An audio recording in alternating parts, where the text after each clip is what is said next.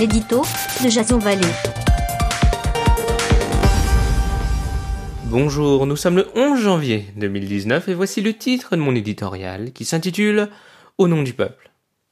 S'il y a une expression qui revient régulièrement dans la bouche des gilets jaunes, c'est le peuple. On casse les vitrines des grands magasins parce que le peuple en a assez. On demande la démission d'Emmanuel Macron ou la dissolution de l'Assemblée car ainsi le peuple en a décidé. On appelle à un retrait massif d'argent dans les banques, le peuple voulant par cela faire vaciller l'État. Mais les Français sont-ils tous convaincus, via la prise à partie de l'éditorialiste Jean-Michel Apathy, que les médias sont à la botte des puissants? Veulent-ils tous rentrer à l'Élysée? Tolèrent-ils les scènes de violence se répétant chaque samedi? Non, ils ne sont pas le peuple. Nous le sommes tous.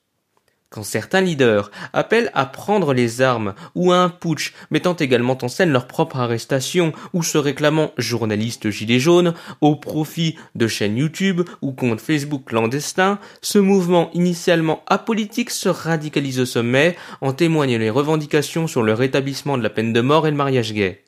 Pour mémoire, quelle personnalité politique jadis se revendiquait être la candidate de la France du peuple?